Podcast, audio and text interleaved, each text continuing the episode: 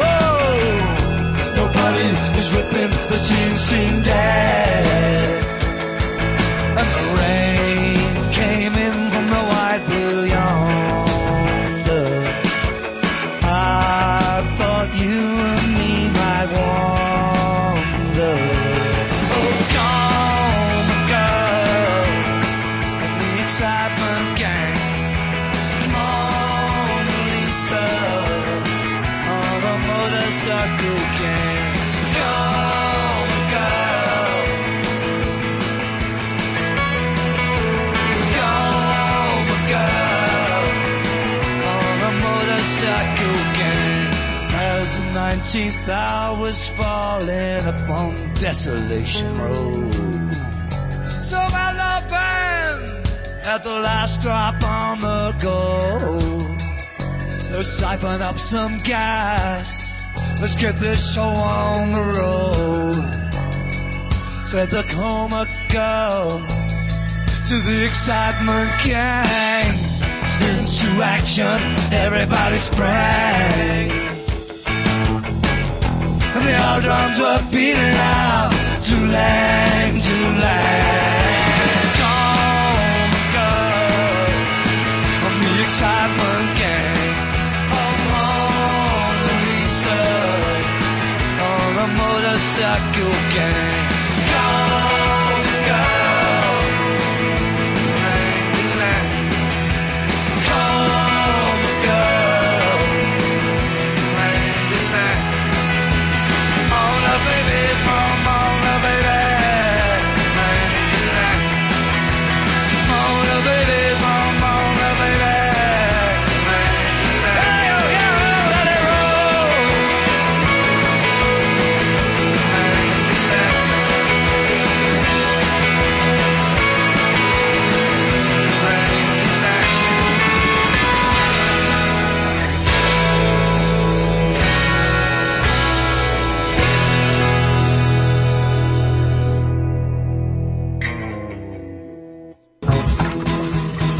C'est maintenant devenu une habitude, les Grignoux ont en chaque début d'émission et chacun leur tour une rubrique personnelle. C'est ça en fait, tu vois le truc. C'est ça Philou, t'as tout compris, c'est un petit peu entre le clin d'œil, le coup de gueule du moment, mais aussi le détail de la vie trépidante d'un Grignou. C'est ça en fait, tu vois le truc. Maintenant, le problème va être de savoir qui a l'honneur d'ouvrir le micro aujourd'hui. Et ça, euh, c'est pas facile. Attendez, attends, attends, tu me laisses parler, tu me laisses Ah, parler. il est en train de me tirer par la violence, Ah, et ça oui, couperait. C'est ça en fait, tu vois le truc. Et oui, c'est ça la rubrique perso. Alors ce soir, euh, rubrique euh, pauvre petit Roger qui a même plus de boudé. Ah tiens, c'est bien. Vous êtes bien gentil parce que vous savez que je suis un peu en rogne après avoir découvert, bah, pas plus tard que jeudi dernier, un article me disant que bah on n'a plus le droit de boire au volant parce que bah on risque de se tuer, on tuer Non, des gens. ou surtout de tuer les autres. Attention. On n'a plus le droit de fumer dans les bistrots parce qu'on risque de se tuer ou, ou tuer les autres Oui, aussi. oui. Alors, pour le moment, vous donnez deux exemples. Un, euh, vous n'avez pas votre permis, et deux, vous êtes plutôt ce qu'on appelle un petit fumeur. euh. Ouais, mais n'empêche qu'il n'y a plus le droit dans les bistrots. Attaquer l'alcool, voir. euh, Eh ben, c'est pas ça. Ah, eh ben, est-ce que vous savez que désormais, même la bonne vieille pipe va vous être interdite? C'est-à-dire. euh, C'est-à-dire, vous vous rappelez cette image, le, le feu de bois, votre vieux chien plume, une bonne pipe et au lit Eh bien, c'est fini parce que ça serait responsable d'une vague de cancer, de cancer, pardon. Ah oui, euh, d'accord, j'y étais pas. Vous, parlez, oui, c'est, oui, d'accord. Vous êtes dans le, dans l'imagé là. Voilà, Ah je oui, suis dans comprenais, euh, Vous savez, c'est euh, Rachida Dati qui avait parlé de fellation au lieu Voilà, de... bah, bah, parlez de fellation. là. Bah voilà, Ah, la bonne vieille pipe. Bref, il, ressortirait, il ressortirait, pardon, que hum, d'après, il se trouve toujours un laboratoire américain à la con qui vient de, alors ça c'est quand même une source AFP quand même, ça paraît être responsable, qui nous dit que D'après plusieurs chercheurs, alors de oui, toujours cette université, euh, comment dirais-je, très importante aux États-Unis, qui dirait que euh, les causes possibles de cette augmentation du cancer font l'objet de nombreuses discussions, mais les changements des pratiques sexuelles ces dernières décennies, à savoir l'accroissement des relations bucco-génitales et du nombre de partenaires, paraissent être les principales raisons, souligne-t-il, de cette communication publiée par les centres fédéraux américains de contrôle et de prévention des maladies. Mais ce que j'ai pas bien compris, c'est un cancer de quoi? C'est un De cancer. la, dans la gorge. Ah Eh ouais. Ah fais Eh ben ouais. Ça va, je pas, on est pas, je suis pas, je me sens pas vraiment concerné. là. Vous êtes sûr Chacun a ses. Ah oui, je crois que c'était un, Vous êtes sûr un cancer de la verge, comme on dit là. Ça m'a Ah, des flipper, tumeurs là. buccales Ah transmises sexuellement. buccales, oui. Non, bah je me protège. Alors d'a- d'après d'après d'après toujours cet institut fédéral, si cette tendance se poursuit, des tumeurs buccales transmises sexuellement compteront pour la moitié des cancers oropharyngés en euh, Suède et en Grande-Bretagne. Qu'est-ce que c'est que ces conneries sans déconner. Alors voilà, on vit dans un pays où effectivement, bah, on va en parler plus tard d'ailleurs, euh, euh, de la sécurité sociale et du traitement des maladies, où d'un côté, euh, on nous interdit tout, et de l'autre, de toute façon, si t'es malade, on te rembourse plus sur rien et tu peux crever. Bref, voilà comment on vit dans le... C'est d'un côté, on est politiquement correct, tout est propre, tout est neuf, sauf que... Non bah, mais faites comme moi, protégez-vous. voilà.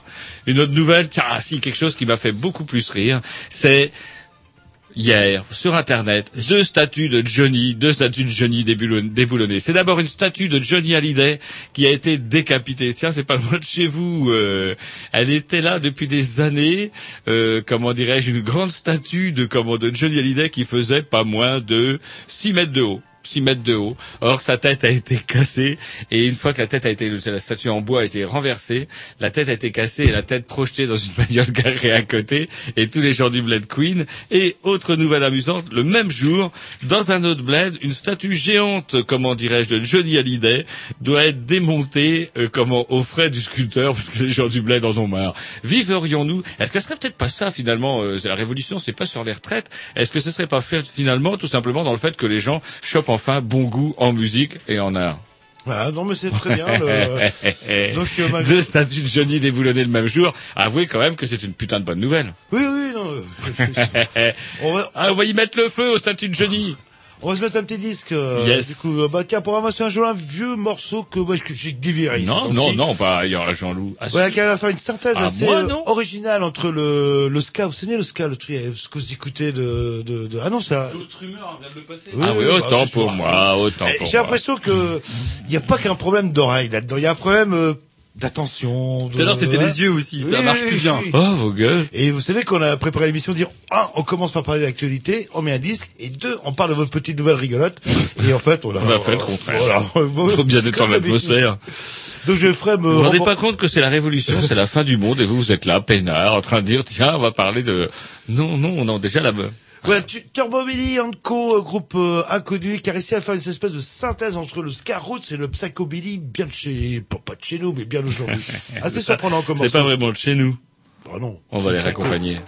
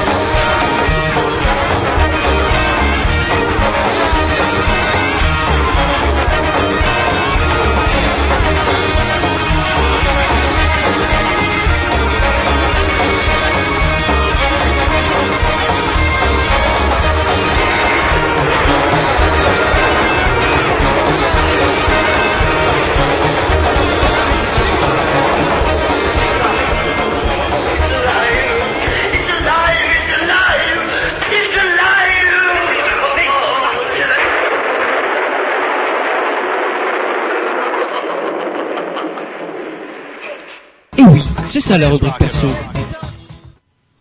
Ouais, et Roger qui attaque que par des nouvelles. euh, rigolotes. de brailler comme ça, Est-ce que vous savez qu'on a une actualité quand même euh, C'est vrai, il paraît qu'il y aurait des manifestations. euh, 2010. Bah, écoutez, moi, si je me fie à TF1 et au discours du gouvernement et du président de la République, il ne se passe rien. J'ai encore écouté Eric Woerth dimanche sur France Inter. Il ne se passe rien, peut-être 100 à 200 stations où il y aurait peut-être pas le super plus 98, mais y a- on peut se rabattre sur le En 95. fait, ce qui manque, c'est marrant, c'est le gasoil, quoi. là, le- et Ouais, parce que- il- le, le Grenelle de l'environnement, il me semble. Mais pas que le gasoil, ça pollue pas plus que l'essence. C'est vrai, ça, Tom? Bah, je sais pas, il y a une histoire de grosses particules ou je sais pas quoi. Ouais, qui sont pas saines. Et nous, euh, on consomme quand même premier euh, consommateur de gasoil. C'est ça qui manque, parce que quand vous roulez avec de l'essence qui pollue pas, de la 95, de la 98, ou quand vous n'avez pas votre permis, comme vous, Roger, il n'y a pas Eh de ben. De toute façon, moi, j'ai jamais pollué, alors ça me fait marrer. Bref, il y a quand même au moins un truc bien dans cette histoire-là, c'est que, alors est-ce que c'est, je sais pas, euh, moi qui me fais des idées, mais j'ai l'impression qu'il y a moins de bagnoles et que les rues sont plus calmes. Alors c'est vrai que les rues sont plus calmes dans la mesure où tout le centre-ville, quand même, régulièrement, deux fois par semaine, maintenant, depuis bientôt un mois, est bloqué par des manifestations qui vont en décroissant. C'est vrai qu'à Rennes, les mardis, il y avait quoi? 100, 200 personnes euh, à tout casser et qui s'étaient débrouillés pour avoir euh, le premier était place de Bretagne quand le dernier n'avait pas encore quitté la, la, la gare de la gare de Rennes en passant par le boulevard de Strasbourg. Bref, une chaîne humaine de peut-être 500 personnes particulièrement impressionnante. entre les gens, euh, pour éviter qu'ils se heurtent. Voilà, euh, qu'ils se heurtent et qu'ils se bousculent. C'est bien, moi je dis, bon, oh, il aura au moins avoué que quand même Nicolas Sarkozy aura réussi quelque chose, à la différence de son fils, lui, qui vient Vous encore n'avez de vraiment rater pas l'actualité. Hein. Non mais Ah, vous si, bah, si vous- c'est de l'actualité, Oh, Jean Sarkozy, euh. Jean Sarkozy ne saura que vendredi s'il a enfin son putain de duck de droit sur lequel il bûche pendant quatre ans. Et c'est quand même un drame autrement grave que celui des retraites, Il moi fait, je pas, il fait pas grève. Euh, Ah bah, il bloque pas son. Non, ce qui serait pas. amusant justement, c'est que le jury qui doit décider si Jean Sarkozy doit avoir son duck fera grève ou pas vendredi. Mais alors, par contre, parce que moi j'ai parlé de l'actualité, je sais pas, vous tournez autour hein, comme si c'est pas vraiment concerné là. Le... Attendez, moi j'ai Ah, samedi, samedi, samedi j'ai vu du mou. monde. Roger, euh, vous êtes mou. Ouais, non, Faites je sais pas, je suis mou. Qu'est-ce que vous voulez que je vous dise de plus, si ce n'est que moi, vous m'avez toujours appris une chose, Jean-Loup, une chose amusante, c'est que lorsqu'on a un conflit avec quelqu'un, on doit au moins toujours lui offrir une putain de porte de sortie pour que, même s'il a perdu, il ait au moins l'impression de sortir la tête haute. Or, c'est exactement le contraire qui s'est passé, à savoir que, bah, du coup, euh, ne voulant négocier sur rien et, prenant ouvertement les gens pour des cons, tel un Eric Woerth, euh, comment, d'une arrogance. euh, Comment on fait pour rester calme quand on écoute sur France Inter Eric Woerth vous dire d'un dédaigneux lorsqu'on lui pose une question sur l'affaire Bettencourt? Écoutez, on va quand même pas parler de ça, je vous en parlerai quand je, je déciderai que j'en parlerai. Nom de Dieu, de bon Dieu, combien de temps met un moindre voleur de mobilette pour répondre aux questions du gendarme lorsqu'il est pris sur le fait?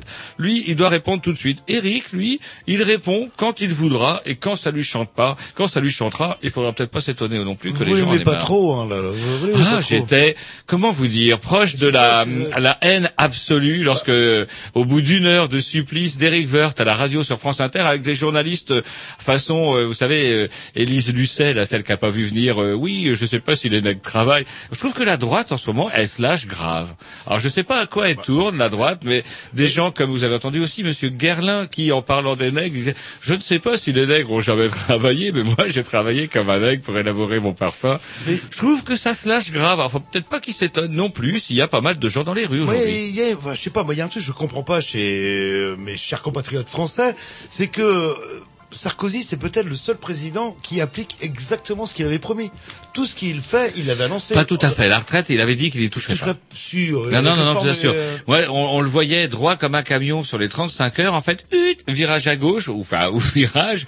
Hop, il a pas attaqué les 35 heures. Ça viendra peut-être. Il lui reste encore deux ans et demi de mandat. Faut pas l'oublier.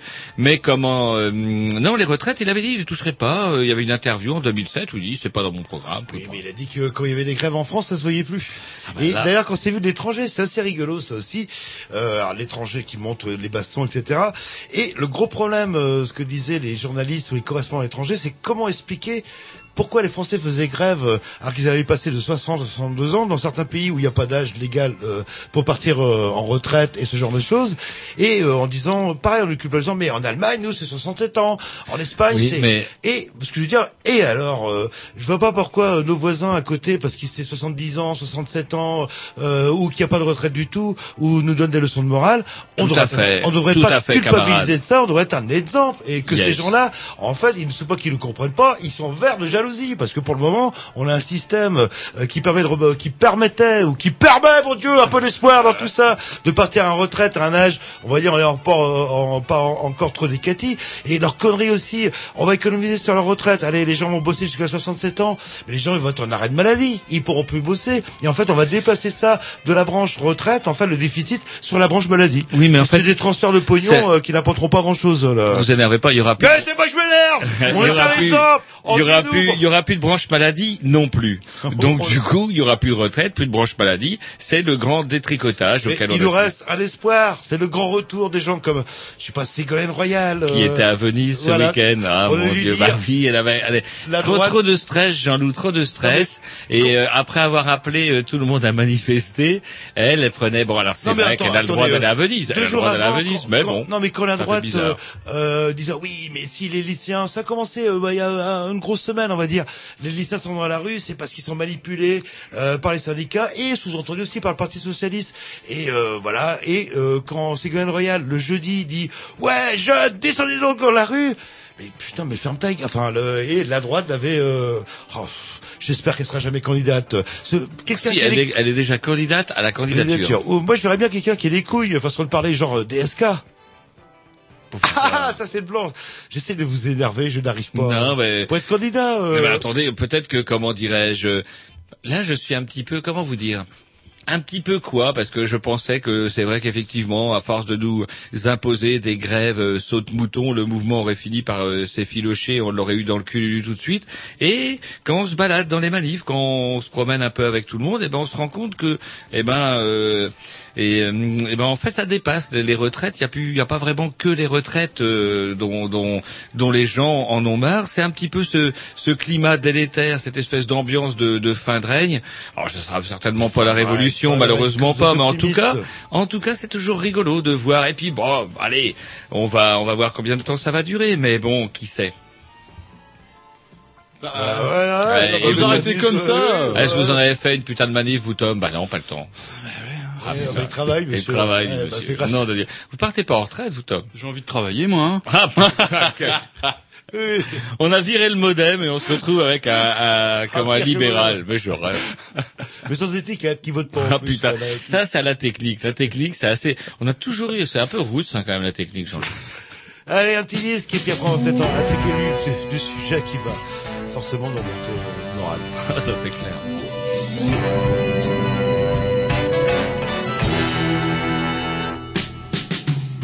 So many times I've played the game but it always ends in vain. I'm back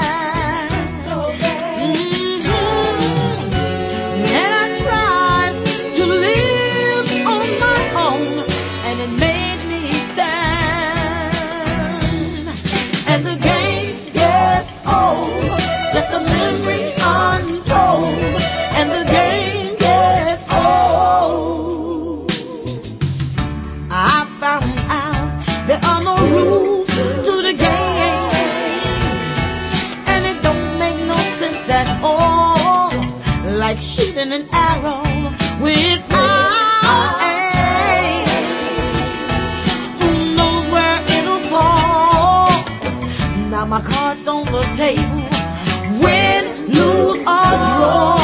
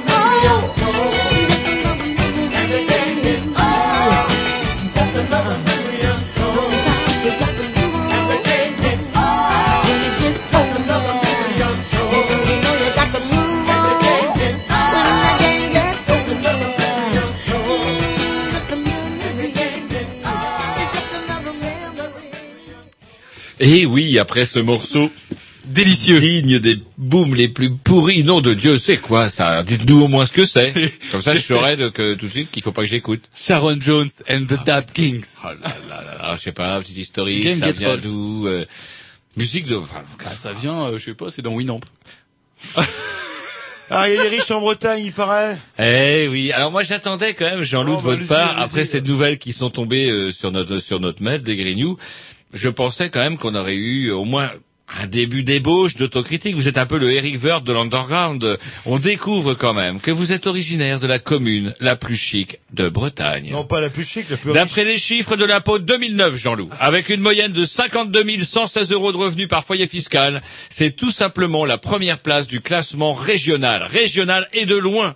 Les villes de banlieue rennaise ou des côtes de Vilaine, Côte-et-Vilaine et du golfe du Morbihan plafonnent un peu plus. Des peanuts. Euh, ouais, plafonne un peu plus de 40 000 euros. Perros-Guirec et Trégastel sont à peine au-dessus de 25 000 euros. Vous, à Trévoux Tréguignec, vous êtes à 52 116 euros. Ah, donc c'est où ça? Trévoux, Tréguignec même. C'est dans le. Trégor, c'est dans le Trégor, une charmante commune Et qui paye pas de mine. qui paye pas de mine, d'où vous, êtes originaire. Alors, c'est quoi ce pognon que vous nous aviez caché Ah, J'avais euh une voisine, euh, et on l'appelle Liliane, Liliane. Et quand j'ai vu à la télé ce qui lui est arrivé, j'ai pas tout compris d'un coup.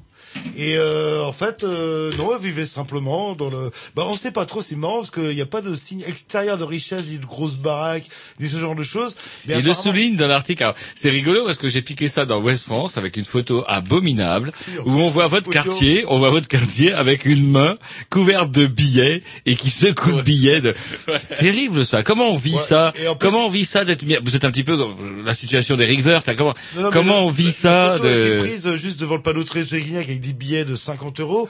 Et euh, à cette 100, il y a- entrée-là, il y a des billets de c'est- 100 C'est là où il y a le, comment dire, les, les pauvres, j'allais dire, le, le, tout- le centre social, là, où on loge les HLM, un truc comme ça, voilà. Le, et euh, vous voyez, le, je sais pas, il y a peut-être un peu de provocation. Alors que je peux vous dire, euh, bon, il y a une Mercedes de temps en temps, mais il y a, il y a, y a beaucoup de petites voitures, hein, là. Le, Alors, les petites retraites, c'est peut-être nombreux. euh, C'est rigolo parce que même le maire dit s'il y a des riches, je les connais pas. Qui dit euh, certains Trévoux Tréguignac. Quoi On appelle comment les habitants de Trévoux Tréguignac Des Trévousiens. Les Trévousiens. Certains Trévousiens auraient fait de bonnes affaires à la bourse. euh, crash de 2008, ça vous rappelle quelque chose? Il y en a quand même qui ont dû pas faire trop de plumes quand même.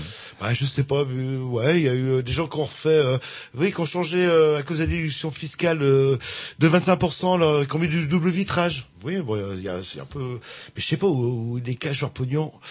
Il doit être quelque part, peut-être au fond du jardin. Ou, euh, Je sais pas, peut-être qu'il l'enterre, en tout cas il le déclare, et il- le maire déclare que sur euh, 750 contribuables, une dizaine a réalisé de belles affaires en 2008, alors que l'économie plongeait, Jean-Loup. Ouais. Alors qu'on était tous dans la misère, que des millions de foyers étaient brisés, que des vies entières étaient anéanties, vous, à Trévoux Tréguignac, vous pétiez dans la soie. Et d'ailleurs, on va peut-être demander une indépendance. Ah, putain, sans Et faire une espèce de, comment on pourrait dire, de paradis fiscal, en fait. Euh, euh, Ouais, c'est un petit peu le Monaco d'Iroise. une espèce euh, du Trégor, du Roise. Du Roise, du Trégor, attendez, soyez pas excusez-moi. euh, vulgaire non plus. On préfère une espèce de Monaco du Trégor. et, euh, Une ville franche, quoi. Ah ben par contre si vous voulez garer votre Porsche, euh, aucun problème, vous aurez une place réservée pas très loin de. Mais c'est vrai ce serait des idées pour relancer l'économie locale. Après avec tous les transferts de fonds, etc. Ah putain, eh, j'espère que va y avoir quand la gauche va revenir au pouvoir. Et comment dirais-je, après le grand soir, on va vous tondre, vous, à Trévoux Tréguignac. C'est clair, on va vous promener sur une charrette. Vous savez où on va vous faire habiter Non mais il faut pas forcément être euh, résident, c'est pas le. On va vous Euh, déporter à Guingamp. Ah, non, pitié, pas ça, pas ça. Allez un petit disque après on embraye euh, sur le, bah, sur Le vif sujet du jour. Ensemble pour une santé solidaire. Mais Trévoux c'est joli. Hein. Ah bah ça j'imagine. Ah bah je veux. Encore, encore au-il fait Ouais, ils ont fait un lotissement à côté du cimetière, sympa comme tout là. là. Ouais, j'en ai entendu parler.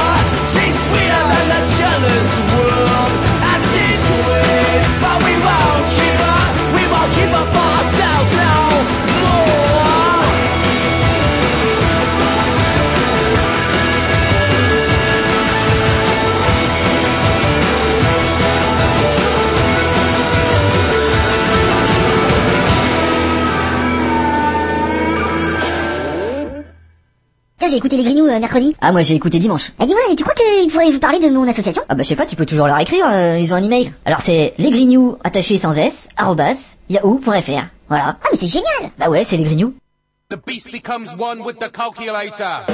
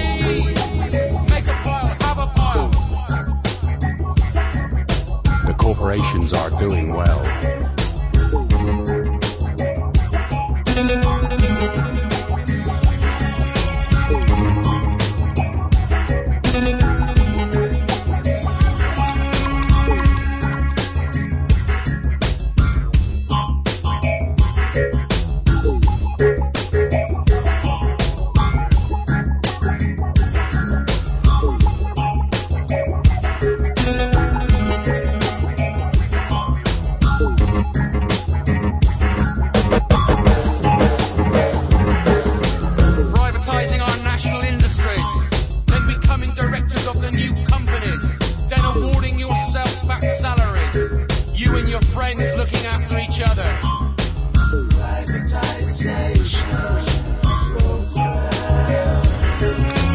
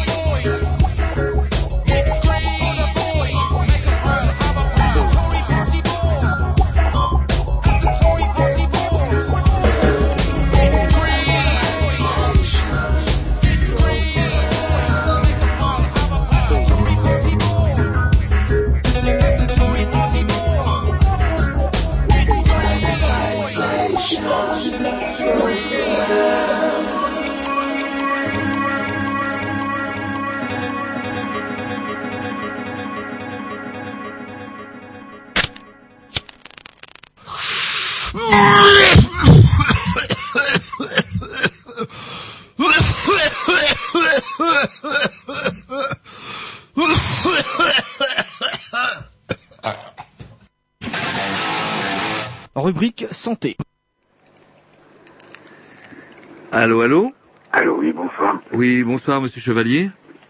Bonsoir. Bonsoir. Comment dirais-je Eh ben, on vous remercie de comment d'être euh, d'être avec nous en ce moment. Excusez-moi, j'ai un problème de casque. J'ai un- la ficelle dans mon casque qui s'est entourée autour de ma tête. Et donc, du coup, on vous recevait ce soir parce que comme on a on essayait de le dire en, dé- en début d'émission, bah, en ce moment, on est on est en période de, de grande agitation euh, sociale. Ça n'aura échappé à personne. Et en même temps, il y a d'autres choses qui, euh, depuis pas mal de temps, se dégradent. Ainsi, de- on dirait qu'un petit peu comme une fuite d'eau dans un mur qui va petit à petit en s'agrandissant. C'est un petit peu le, le détricotage de, de la santé et du système de, de santé en France. Oui, tout à fait. C'est-à-dire que euh, depuis peu, on est passé euh, sur le plan européen au second plan. euh, on était en deuxième position pour l'accès aux soins, on est passé au douzième rang.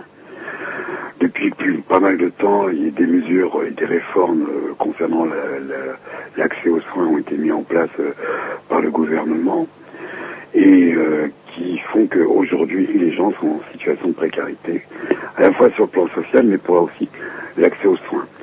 La mise en place des franchises médicales, les déremboursements de soins, etc., etc., font qu'aujourd'hui il reste un, il reste à charge pour les gens une somme trop importante au regard de leurs ressources pour pouvoir se soigner correctement. Philosophie depuis euh, pas mal de temps. Alors au début, on nous, on accusait de gauchistes, euh, alarmistes, etc. Et aujourd'hui, euh, on le voit ne serait-ce que par les publications de diverses associations ou sérieuses comme la nôtre qui font un point sur les gens qui sont en rupture de soins. Le chiffre grandit de plus en plus.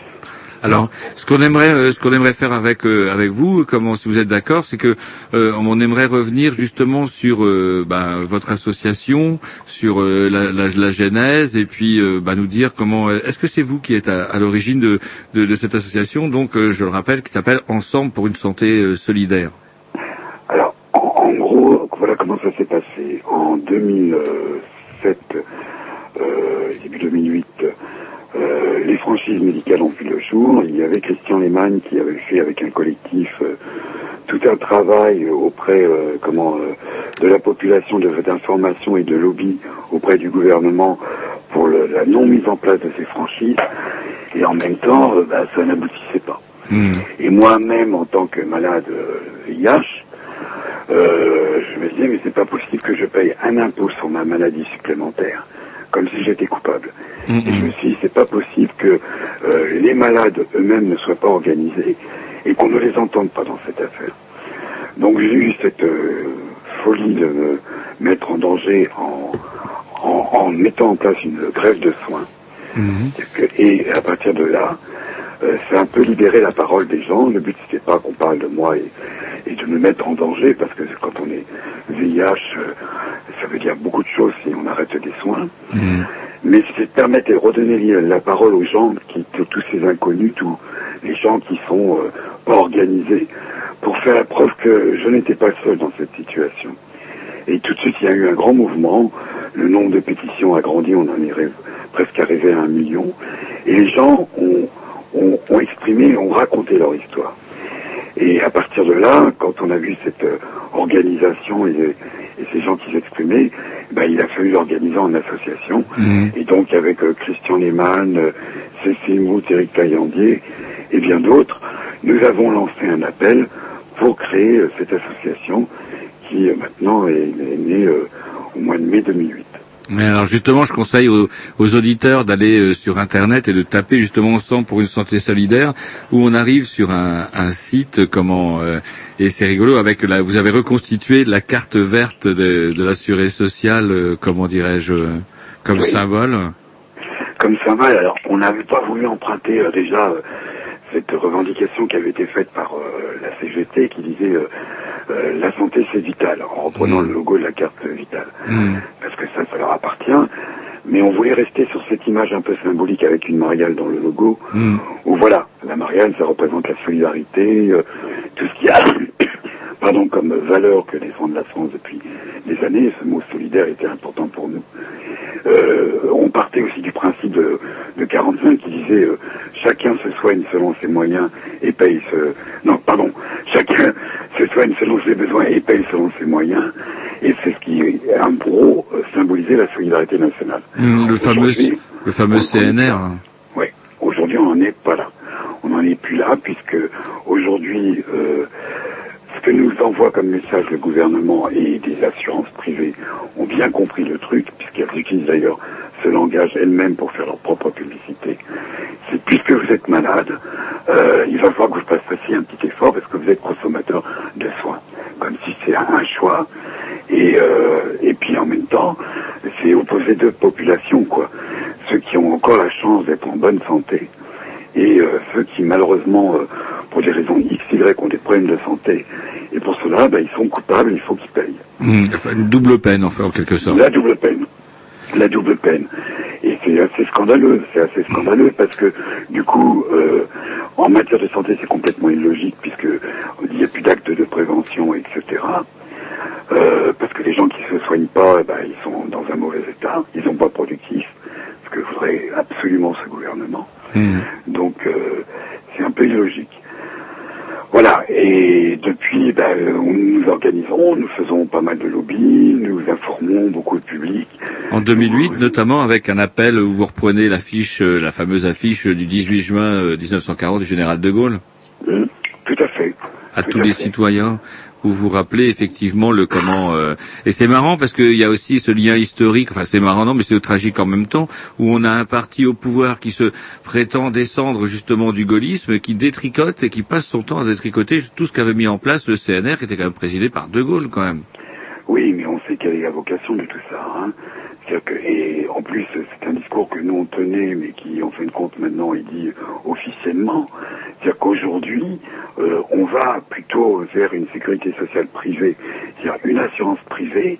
euh, et euh, d'ailleurs, il se prépare encore plein de choses dans ce domaine-là pour les personnes dépendantes, où bah, les assureurs, on ouvre, on fait la mainmise aux, aux assureurs, on dit que la santé coûte cher et ça rapporte, et on va pouvoir aujourd'hui euh, boursicoter sur euh, euh, la santé des malades, parce que les, les laboratoires pourront justement eh ben, décider de prix, s'organiser pour que ça coûte de plus en plus cher. Hmm. Comment dirais-je Je vous propose qu'on écoute, une, on fasse une petite pause musicale, si vous voulez, et qu'on et qu'on reprenne après, parce qu'il y a plein de choses à dire, et justement revenir aussi euh, comment euh, bah, sur les, toutes les actions que vous avez menées et sur votre site où euh, comment bah, à travers l'histoire de deux de, de deux petits piafs là, euh, comment on voit comment euh, on fusille la médecine générale. Oui, d'accord. À tout de suite. À tout de suite. Another voice in mind, another voice inside, speaking words to me, making sound for my ear. I'm a mountain old and high, sleeping under the moonlight, cause you know, you know I'm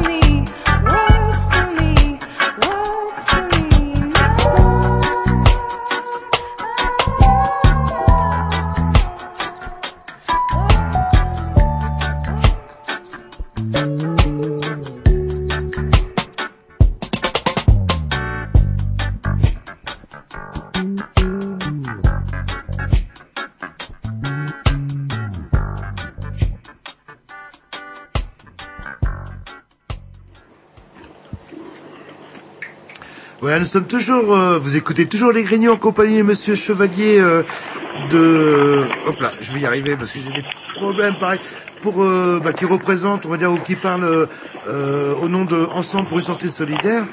Et donc, une, une c'est une association, c'est c'est que quel statut C'est une association, oui. C'est une association euh, créée en 2002, vous l'avez expliqué euh, tout à l'heure. 2008. 2008, mais l'idée est partie de de 2002, dès que vous avez vu euh, bah, justement bah, qu'on qu'on demandait de plus en plus de contributions euh, par le biais des vignettes, euh, euh, disons, bah, aux assurés sociaux. Ensemble pour une société solidaire, en, termes de, combat, c'est quoi votre cheval de bataille? Il y en a plusieurs, il y en a actuellement. Bah, il y a déjà les franchises médicales qui sont déjà une injustice qui, qui comment, est déjà ce, ce qui nous a permis de créer ce mouvement, dès la mise en place de ces franchises médicales, les déremboursements de soins, et puis aujourd'hui tout ce qui concerne la santé. Parce que la santé, ce n'est pas que l'accès aux soins.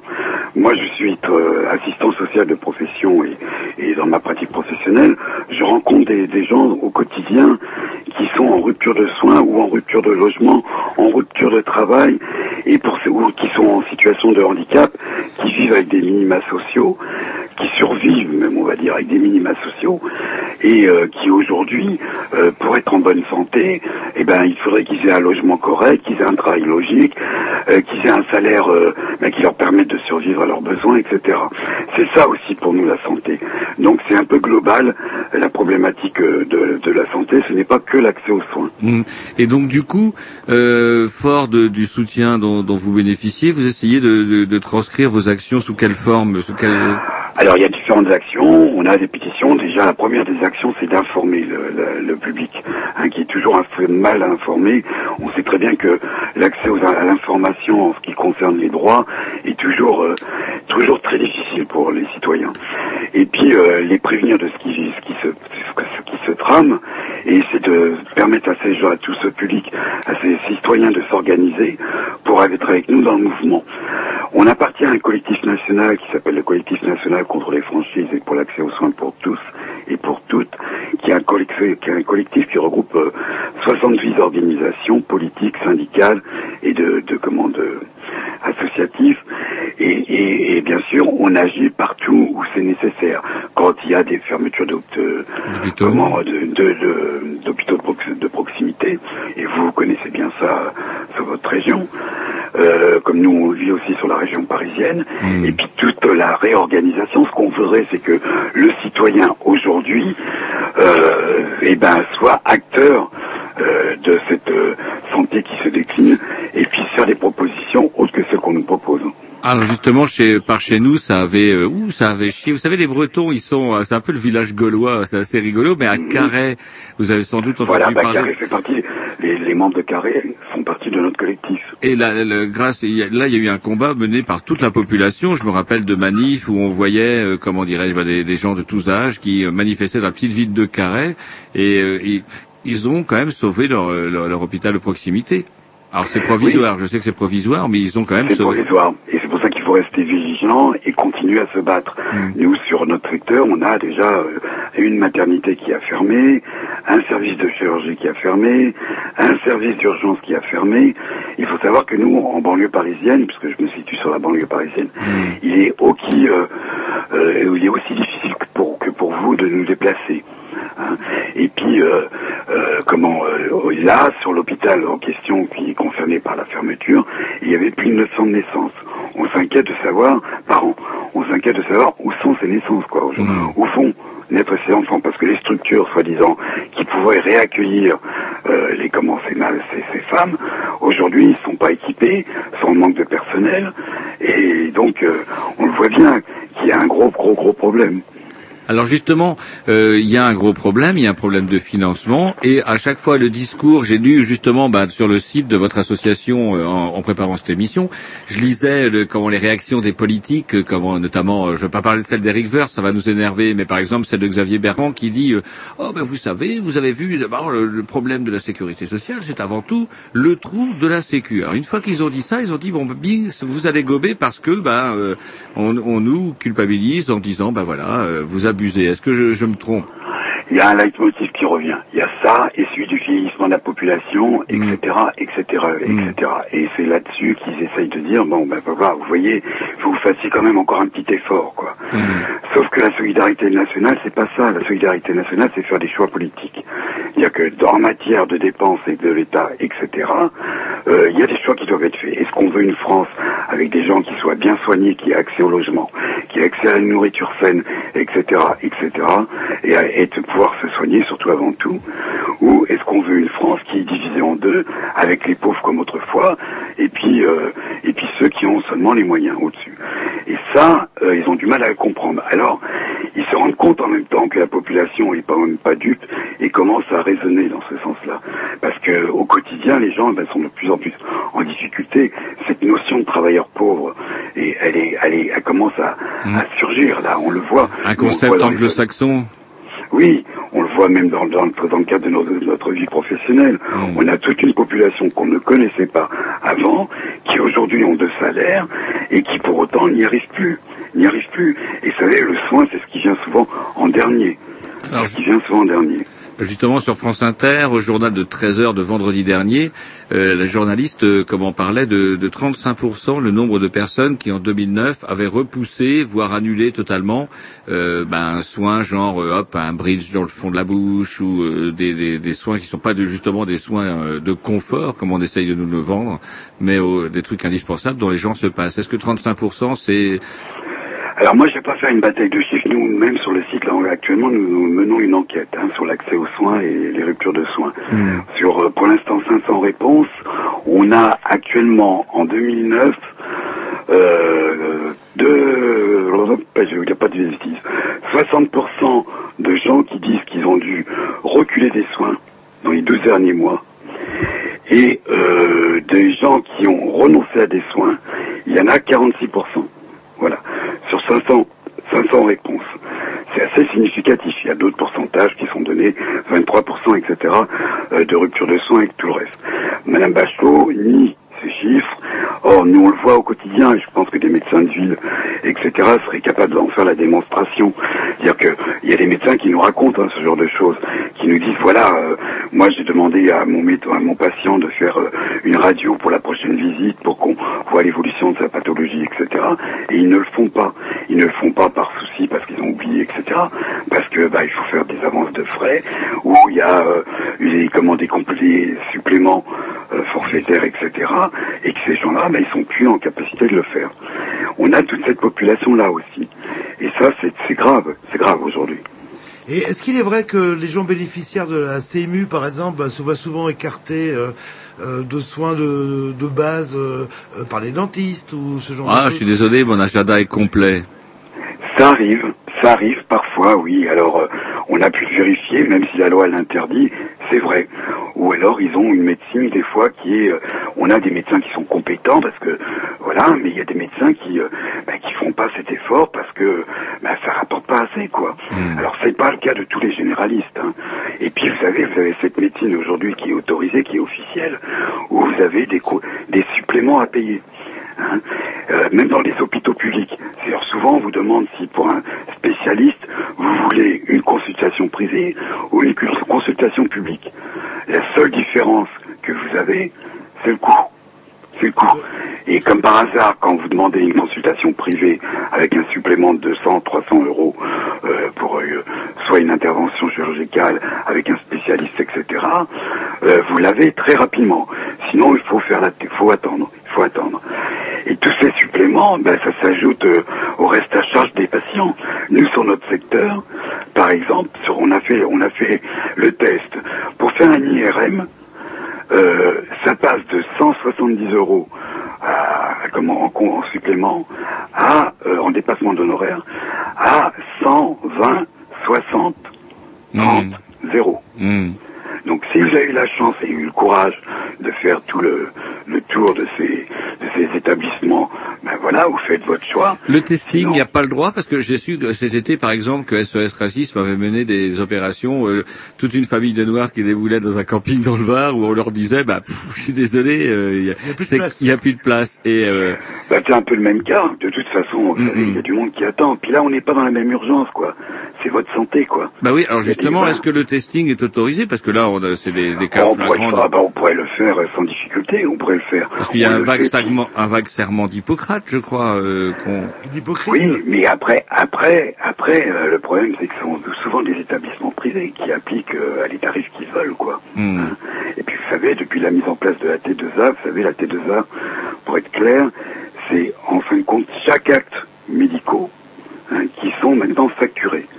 Donc euh, l'intérêt, en plus pour certains hôpitaux ou certains établissements privés, c'est de prendre des patients qui, pour qui il y a beaucoup de, de manipulations à faire et qui peuvent rapporter de l'argent.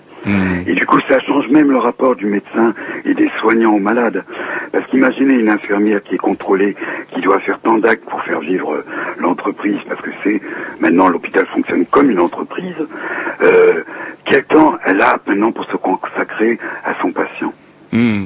Hein, Ce côté humain, ce côté lien social, etc. Et ça compte énormément dans l'évolution d'une pathologie. Tout ça, c'est toujours pour des rais- raisons financières. Voilà. Euh, vous savez, moi je vais vous donner. euh, euh, je suis, euh, je suis donc malade. Je- J'ai fait le compte de ce qui me restait à charge par an. On va dire que il me reste entre 1200 et 1300 euros par an à charge. Donc c'est un impôt supplémentaire sur la maladie. Même si je suis pris à 100%, il y a euh, des situations où il y a déjà les franchises médicales. Donc ça vous fait déjà 100 euros. Parce que vous savez, c'est 50 plus 50 hein, euros le plafond. Après, il y a des dépassements d'honoraires pour des soins que ben, vous n'avez pas le choix. hein, sur un secteur comme le nôtre, quand vous avez vous travaillez en plus, ben voilà, vous allez au plus vite. Euh, vous avez tous ces médicaments qui sont déremboursés. Ça va très vite, mais comment font certains? Comment font certains? Ceux qui vivent avec 600 euros par mois, qui sont juste au-dessus de la CMU. Hein, je pense à, à nos amis en situation d'invalidité, par exemple, hein, qui survivent simplement avec leur allocation, alors qu'ils ont une revendication depuis des années pour avoir un, revenu décent, pour vivre une allocation décente pour vivre. Souvent, s'il n'y avait pas le, le soutien familial, ces familles seraient complètement à la rue, quoi. Hmm. Hmm. Alors comment font-ils pour, pour vivre et se soigner? Comment font-ils pour manger cinq fruits et légumes par jour quand ils ont à payer leur loyer, etc., etc. Parce qu'il faut compter quand même que sur les 696 euros qu'ils touchent d'allocation, il faut qu'ils payent un loyer s'ils sont indépendants, il faut qu'ils payent leurs charges, et après, s'ils ont un peu encore de reste, il faut qu'ils se nourrissent, il faut qu'ils se soignent, Hmm. et il faut qu'ils prennent une mutuelle puisqu'ils n'ont plus la CMU. Alors justement, comment euh, donc ça c'est quand même un, combat de un combat d'importance capitale. Et par rapport à ça euh, comment réagissent les politiques? Vous êtes euh, enfin je sais pas par rapport lorsque vous rencontrez des politiques c'est quoi le discours? Écoutez, il est fait par les politiques, mais j'ai l'impression que c'est un sujet qui, euh, aujourd'hui, euh, on ne voit pas l'ampleur de, la problématique santé. Là, on va voir le vote euh, du plan de financement de la sécurité sociale qui va arriver après la crise de la retraite, là, de, l'accès à la retraite à, à 60 ans. Et le plan de financement va, bientôt être, de la Sécu va être bientôt lancé. Et comme tous les ans, bien sûr, il va y avoir des contestations, mais on ne va pas au bout de ces contestations. Je vous donne un exemple. Lorsque nous avons apporté nos, nos pétitions à l'Assemblée nationale, on a été reçus par les députés de gauche, tous les députés de gauche. Euh, on leur a apporté quand même près d'un million. On a une pétition, il y avait 900, je ne sais plus le nombre exact. Euh, nous leur avons apporté ces pétitions, ils ont dit ça tombe bien. Aujourd'hui, euh, il y a le débat de la loi Bachelot hein, qui concerne les hôpitaux en discussion euh, dans l'hémicycle. Ce qu'on vous propose, c'est de descendre avec nous dans l'hémicycle et on remettra Madame Bachelot les pétitions. Voilà. Donc, nous allons dans cet hémicycle. À ma grande surprise, quand même, pour le, le vote d'une loi aussi importante et la discussion sur une loi aussi importante avec tous les enjeux qu'il y a derrière, il y avait qu'une trentaine de députés. Je rappelle quand même qu'il y a 577 Toutes députés à l'Assemblée. toutes tendances confondues 30 députés Toutes tendances confondues. Hmm. Euh, comment voulez-vous faire le poids? Comment voulez-vous faire le poids? Madame Bachelot, c'est la première fois que je voyais ça, parce que je milite quand même depuis d'assez de nombreuses années, refuse les pétitions. Elles sont restées pour l'instant encore dans le bureau des, des- des- des députés à l'Assemblée. Enfin, c'est assez incroyable, quoi. Et pour autant, ils vont, c'est ces mêmes députés qui nous ont reçus, qui, qui sont, qui vont dans le même sens, qui ont signé nos appels. Euh, moi, je les ai vus, vous savez, quand j'ai mis en place ma grève des soins, j'ai vu l'ensemble, l'ensemble des politiques venir soit à mon domicile ou me recevoir. Chacun a fait sa phrase devant les journalistes, a dit oui c'est scandaleux, nous soutiendrons, nous poserons tout le temps la question à l'Assemblée pour que nous aboutissions à un résultat positif pour l'ensemble des malades, etc. Hmm. Aujourd'hui le résultat, c'est un peu comme les ils ont lâché prise quoi. comme la retraite des, la retraite des députés. Je crois que c'est marrant, on n'en parle pas. Ils vont tous voter pour ou contre, mais en tout cas, euh, ils ont un régime de retraite qui leur est particulier sur Moi, lequel avoir une retraite à 6 000 euros par mois. ah, je veux. Et c'est euh, vous vous vous êtes vous êtes embauché 5 ans et ça vaut pour 15. C'est pas merveilleux. Oui, donc voilà. Alors, je pense qu'ils sont de bonne foi, etc. Mais ce que je reproche aujourd'hui au monde politique euh, dans son ensemble, c'est pas d'aller jusqu'au bout de la lutte, quoi. Et, moi, je dis qu'à un moment, quand on attaque nos droits fondamentaux, qui sont la santé, le droit à la retraite, le droit au travail, enfin tout ce qui va derrière l'esprit de la solidarité, à un moment, c'est eux qu'il faut interpeller. Et moi, en dehors de toutes les grèves qui, qui ont lieu en ce moment, moi, je verrais bien une montée de l'ensemble des citoyens à Paris devant l'Assemblée nationale, là où se décident les choses, et ne plus en bouger tant qu'on n'a pas obtenu satisfaction. Ça, ça serait un vrai mouvement. Ouais, bah écoutez, si, si vous le voulez bien, on se fait une petite pause musicale là-dessus parce que Sans comme- problème. et on reprend avec plaisir tout à l'heure. À tout de suite.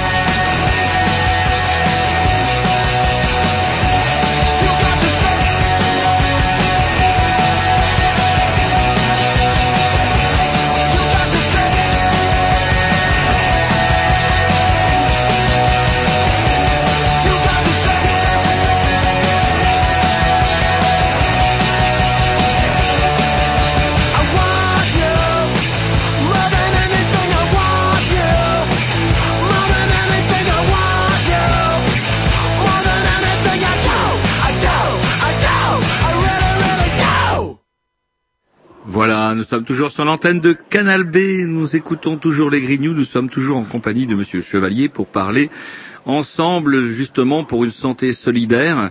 Et hum, moi, je voudrais revenir sur euh, sur votre mail où j'ai découvert euh, une adaptation d'une bande dessinée, euh, comment dirais-je, intéressante à plus d'un titre. Déjà, elle est, elle est très drôle. Déjà, les personnages sont euh, les personnages sont très fandards. Ça fait penser à des petits oiseaux qu'on voit dans une bande-annonce de chez Pixar.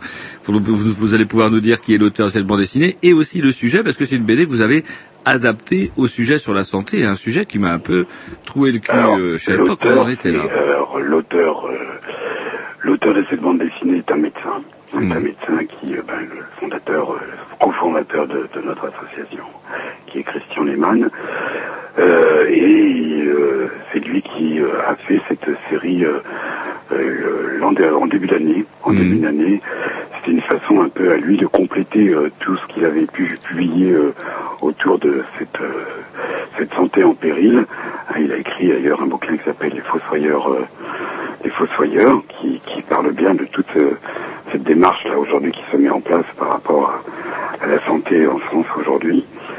Et euh, ben voilà, c'était une façon, encore une autre façon, un petit peu de s'adresser au, au public euh, et aux gens qui viennent sur le site pour euh, ben voilà faire comprendre ce qui se passe. quoi. Alors justement, est-ce que vous pouvez nous éclairer là-dessus? Parce que ben en que les, les oiseaux, nous, ces, ces deux oiseaux là, c'est que nous racontent une drôle d'histoire, à savoir la disparition programmée de l'antique et traditionnel médecin généraliste. Ben oui, le médecin généraliste aujourd'hui, danger, quoi. On le voit bien euh, avec euh, le numerus clausus, euh, la, volonté aussi de ne pas pouvoir créer plus de postes de médecine dans, en ville ou dans le secteur rural. La charge de plus en plus importante de travail pour ceux-ci, et sans qu'il y ait une reconnaissance de leurs compétences professionnelles, quoi. Hmm. Ah, C'est assez dingue parce que donc du coup, par un système de non reconnaissance, c'est-à-dire que au final, si on est, euh, euh, on- si on suit une fac de médecine, on n'a pas du tout intérêt à s'installer comme médecin généraliste en fait. Ben, et puis il faut trouver le bon secteur. Il faut trouver le bon secteur. Imaginez les heures. Comment c'est réparti? On peut pas s'installer où on veut en fait? Non. Ah bah ça, Non, je le savais pas. Alors là, c'est un médecin qui vous donnerait un peu plus de détails que moi sur le- le- la répartition et la possibilité de prendre un poste sur une région ou pas. Mais c'est très très limité. Moi, je vais vous donner un exemple hein, de ce qu'on vit, on a vécu nous en banlieue parisienne, dans la ville voisine qui s'appelle Fleury-Mérogis. Euh, le médecin de ville est décédé. C'est une ville où il n'y avait qu'un seul médecin. Vous voyez Pour euh, à à Fleury-Mérogis. ah, d'accord. C'est pas une grande ville, il n'y a pas un nombre important d'habitants. Il y a, je crois, 6 7 000 habitants. Le reste sont les habitants qui ne comptent pas dans la population. Ils n'ont pas le droit d'aller en consultation. voilà. Euh, ben, la ville a patienté pendant près de 7 mois pour retrouver un remplaçant. C'est dingue. Voilà. Et on est sur le secteur parisien, quoi. Vous voyez, donc euh, c'est pas simple, c'est pas simple. Euh, Comment ça s'explique C'est une histoire de d'argent, de rémunération Ils préfèrent Oui, il euh, se il il spécialiser y a- oui, alors il y a ce qu'on appelle le secteur 1, le secteur 2, ce qui est la possibilité de faire des dépassements, etc. Il y a ça, et puis la charge d'imaginer euh, quand vous êtes sur un secteur euh, de banlieue parisienne ou autre, où quand même la clientèle est dense, avec des difficultés intenses, etc., euh, que vous commencez à pas d'heure le matin, et puis vous terminez à pas d'heure le soir, euh, vous n'avez plus juste famille, et tout ça entre les charges et tout le reste, ben, ils tirent euh, des fois moins bien qu'un smicard, quoi. Voilà. Et donc tout intérêt de spécialiser quelque part. euh. Tout à fait. Mais pareil, maintenant les hôpitaux euh, où on cherche des spécialistes, il faut que ce soit des spécialistes qui, euh, ben, qui, choisissent une spécialité qui rapporte. Il y a des pathologies qui rapportent plus rien, quoi. Vous savez, maintenant à l'hôpital, on n'y reste pas longtemps, hein, parce qu'on considère qu'à l'hôpital, aujourd'hui, on va faire surtout des actes, hein, qui rapporte, l'hôpital. Et puis le reste, l'hôtellerie, ce qu'on appelle l'hôtellerie, le bien-être du patient, ben, il, le- il le fait où il peut, mais pas, pas à l'hôpital. C'est pour ça que parfois, pour certaines interventions, on reste que deux, trois jours. Alors qu'avant, on y restait une semaine, ne serait-ce qu'en observation. Et vous parlez des hôpitaux publics? Les hôpitaux publics, oui. Oui, oui, parce que moi je me souviens, enfin, clinique privée, bah oui, ça m'apprendra, où il m'avait gardé un très très très long week-end de Pâques, ça devait arranger, je pense, euh, tout le monde. il, devait y avoir, il devait y avoir de la place. Voilà, que je pouvais sortir, on va dire le jeudi, je suis sorti le mardi, euh, et puis bon, bah après on va dire qu'il y a un déficit à la Sécu, mais là je pense qu'il y a eu une certaine exagération. Non, mais c'est sûr que dans les deux sens, il peut y avoir des exagérations. Mais encore une fois, le responsable, c'est pas le patient. Là, ce qui se passe aujourd'hui, c'est qu'on est dans un esprit de culpabilisation où c'est le patient. Du malade. Voilà. Et vous savez, il y, a des, il y a quand même des messages publicitaires de l'assurance privée qui ont bien compris le truc. Hein. Si je reprends par exemple euh, ce que dit euh, comment euh, certaines euh, comment fran- fran- comment euh, mutuelles, mais ce qu'on enfin, soi-disant des mutuelles qui sont des assurances. Vous avez par exemple une mutuelle qui dit euh, franchise cautionnée pour euh, pour les malades. En gros, le principe c'est de dire À la fin de l'année, si tu t'es bien conduit, d'ailleurs c'est ce qui est dit d'ailleurs les, par les acteurs dans, ces- dans les séquences euh, publicitaires, si tu t'es bien conduit, que tu n'as pas trop consommé, etc., et que tu t'es comporté en bon citoyen, eh ben on te rembourse un peu d'argent que tu nous as versé. Je suis désolé, moi dans ma pathologie, euh, dans le cas de ma pathologie comme pour les diabétiques, les cancéreux, etc., euh, bien se conduire, je vois pas ce que ça veut dire en matière de soins. Pourquoi vous n'avez pas été à MMA Pardon Pourquoi vous n'avez pas été à MMA Il n'y a, Ah ouais, y a aucun mais- problème à MMA, d'après ce qu'ils disent. Mais c'est pareil, ça c'est un dispositif euh, comment très privé, c'est encore euh, voilà, c'est assez assurantiel quoi. Je trouve qu'aujourd'hui l'accès à la santé il devrait être gratuit pour tous. Tout le monde n'a pas les moyens de se payer une mutuelle. On a plus de 5 millions de Français aujourd'hui qui ne sont pas en capacité de se payer une mutuelle. Vous savez, moi je vois dans mes consultations, enfin, dans mes entretiens au quotidien des gens, ne serait-ce que même des personnes âgées. Quand ils ont un minimum vieillesse, hein, qu'il faut qu'ils payent un loyer, vous avez 700 euros de ressources par mois. Vous avez un loyer à payer. Il faut que vous preniez une mutuelle à cet âge-là qui est assez conséquente, hein, qui a à peu près en moyenne 100 à 100, 103, 107 euros par mois. La plus petite, hein, qui vous couvre pas de tout. Mais comment ils font ces gens? Comment ils font? Avec la tentation des mutuelles aussi de choisir leurs clients, il y avait pas mal d'articles dans le canard enchaîné qui tentaient à dire, euh, hop, euh, essayer de faire à travers de questionnaires ou même des... euh, Des bonus-malus Non, c'est-à-dire qu'on ben, on en parlait tout à l'heure, Monsieur Chevalier en parlait tout à l'heure, mais carrément on vous demande un petit peu une espèce de, de, de profil de santé, savoir si on va même vous accepter ou pas. Tout à fait. Et puis, et puis encore une fois, faisons attention aux mots qu'on utilise. Certes, ce ne sont pas des mutuelles, ce sont des assurances. Ouais, c'est ça. mais Enfin, ils se prétendent toujours mutuel. Le mot mutuel a été oublié dans son sens. euh, Partage et... ouais, L'étymologie a peut-être été un petit peu mise de côté. Ah, Est-ce qu'il n'est pas un peu paradoxal en fait qu'on essaye de, si j'ai bien compris, on a une dérive à l'américain quelque part, alors que Obama euh, essaye d'avoir une dérive à la française. Et à fait, quand on, nous on avait produit, euh, Jacques Cotta avait fait un, documentaire il y a maintenant presque deux ans sur euh, l'accès aux soins en danger, dans lequel d'ailleurs j'avais témoigné et d'autres personnes avaient témoigné. À la fin de, euh, cette expo, cette interview et de ce, ce, reportage, il y avait une assurance et un directeur d'assurance qui disait, mais oui, aujourd'hui, on est en train de faire une étude de marché sur euh, bah, les, les possibilités pour nous de développer euh, notre activité par rapport à ces publics qui sont aujourd'hui euh, plus couverts par le système de soins solidaires français. Voilà, c'est une manne intéressante, quoi.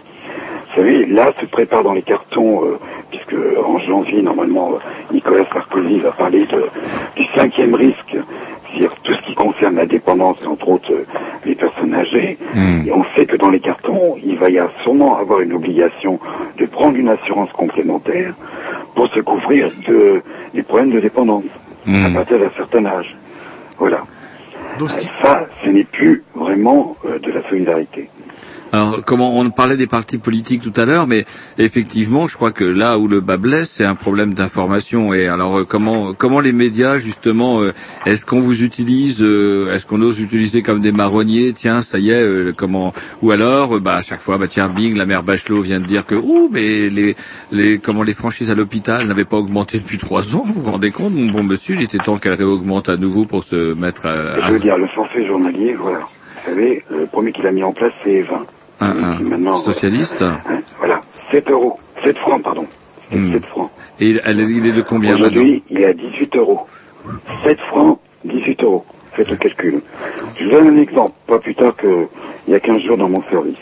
Un monsieur d'un certain âge vient euh, parce qu'il rencontre une grosse difficulté. Ce monsieur est dans les minimums vieillesse, euh, il touche pour un couple, ils sont tous les deux, il touche en retraite à peu près 1000, 1100 euros. Donc au-dessus euh, de- des minima pour pouvoir percevoir, avoir droit à la CMU. Ce monsieur doit faire des choix, puisqu'il y a une baisse de ses ressources, hein, depuis qu'il a quitté son emploi, et dit, ben, moi, la priorité, c'est d'abord payer mon loyer, et me payer à manger, et puis le reste, eh ben, c'est du superflu, et dans le superflu, j'arrête la mutuelle. D'accord. Manque de chance, pauvre homme, en plus, il nous fait un cancer derrière. Nom de Dieu. Cancer, donc prise en charge à 100%, hein, à part les franchises, etc. Parce que même pour nous, qui euh, sommes à 100%, on paye ces franchises. Hein. Contrairement à ce que les gens pensent, c'est bien de le redire ça. Et puis, euh, obligation d'hospitalisation pour le pauvre homme, cette situation s'est dégradée. Il lui reste 18 euros de forfait par jour à payer sur la prise, sur la prise en charge globale hein, que- de santé. Multipliez ça par euh, 57 jours. Faites le plus au compte et comment va faire cet homme pour payer cette, euh, son forfait journalier? Ça, c'est la réalité quotidienne des gens. Hmm. C'est la réalité. Il y a des gens qui réfléchissent à dire, euh, ben là oui, je vais accepter de me faire hospitaliser. Les gens sont dans le compte, ils comptent. Hein, et ça, on le voit dans le quotidien, quoi. Alors justement, tout à l'heure, comment dirais-je, on, on, a- on- on s'est un peu écarté, mais les, médias, comment euh, sont restés, quand- quel accueil vous avez auprès des médias pour euh, pouvoir diffuser l'information? Bah, les médias, vous savez, euh, quand je vois, quand j'ai fait commis cette folie, euh, dans la minute qui suivait, j'avais toute la presse à la maison. Hmm. Je crois que j'ai fait toute la presse. Hein, écrite, euh, télévision, radio, etc., etc. Tout le monde était content de montrer, euh, vous savez, on est à l'heure quand même, euh, comment de la télé-réalité, le garçon qui allait peut-être mourir, etc. C'est vrai que le concept n'était pas fou, quoi, de dire, après tout, c'est comme ça qu'on va réveiller conscience. Même Bachelot m'a fait convoquer dans l'heure qui a suivi, quand j'ai annoncé que j'ai été en grève de soins. Comment un malade du sida en grève de soins, attention, danger, machin, etc.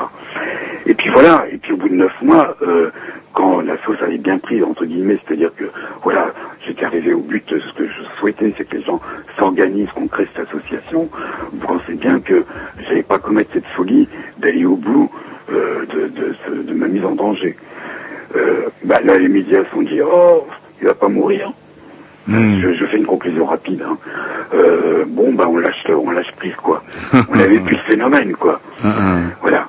Alors maintenant, bien sûr, on fait appel à nous comme experts, puisqu'on a cette expérience grâce à tout ce mouvement, euh, parce qu'on a des témoignages, on mène des enquêtes, de plus en plus de gens s'expriment, et c'était ça qui était, voilà ce qui est intéressant dans notre mouvement, c'est que les gens reprennent la parole.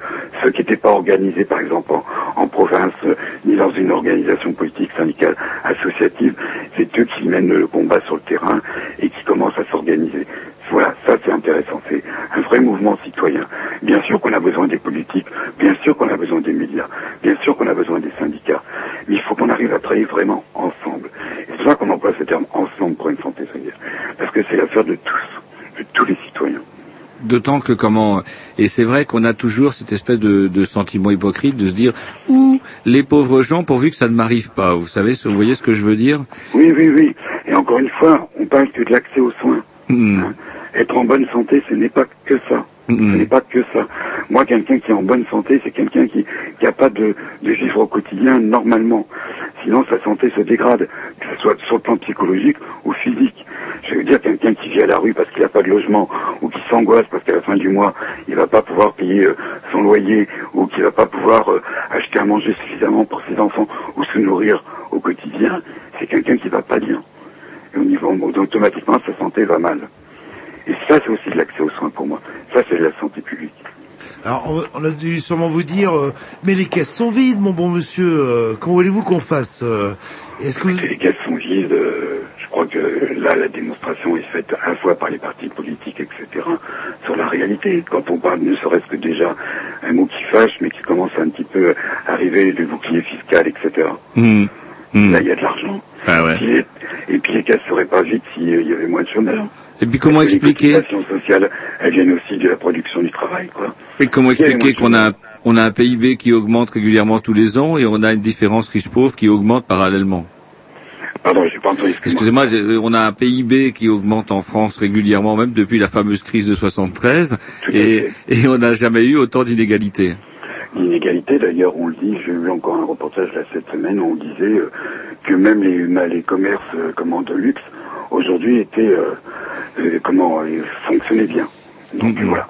Et je pense pas que ce soit le, le- le bénéficiaire du RSA ou le handicapé qui va chez euh, Fauchon ou chez Vuitton tous les jours. Hum. On n'a pas les mêmes problématiques. Si les socialistes passent en 2012, euh, il y a sûrement de l'espoir. euh, euh, Est-ce que... je sais pas- Jean-Loup aime bien l'ironie. Oui, est-ce que, je sais pas, vous sentez que... je sais pas, il y a des politiques différentes, ou que ce soit la gauche ou la droite, euh, de toute façon, on va dans le même mur? Moi, je veux dire, je je, je sais pas si c'est les socialistes, les communistes, c'est pas le parti de gauche. Moi, j'appartiens à un parti, mais je vais partir, je, je le mettrai pas en avant là. Euh, ce que je parle, moi, c'est de projet et, et- et de preuves. Pour l'instant, sur le terrain, euh, j'aimerais que dans notre combat, euh, que ces partis-là soient à nos côtés et mènent le combat vraiment jusqu'au bout. Alors, on a hein, dans le collectif national les représentants de ces partis, mais on sent bien que ça suffit pas, quoi. Ça suffit pas. Il faut que, à un moment, ces partis politiques, comme ils le font pour la retraite là aujourd'hui, ils disent voilà, la santé, on va s'en occuper et on va faire en sorte que, eh ben oui, euh, ce qui se passe aujourd'hui, la casse de la sécurité sociale, eh ben on laisse pas faire. Quoi. Hum, hum. De la même manière Ça, que... moi, je sais que ça comptera beaucoup euh, au niveau de mon bulletin de vote en 2012.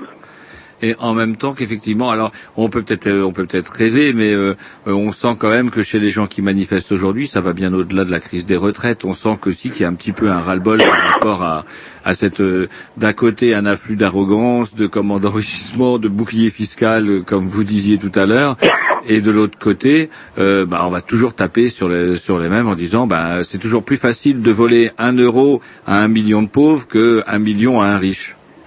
Oui, tout à fait. Dis, moi, dans le cadre de ma vie professionnelle, on le voit bien. On voit bien qu'aujourd'hui, la situation se dégrade socialement. Les gens vont mal. Ils vont mal parce qu'ils ont peur même de l'avenir.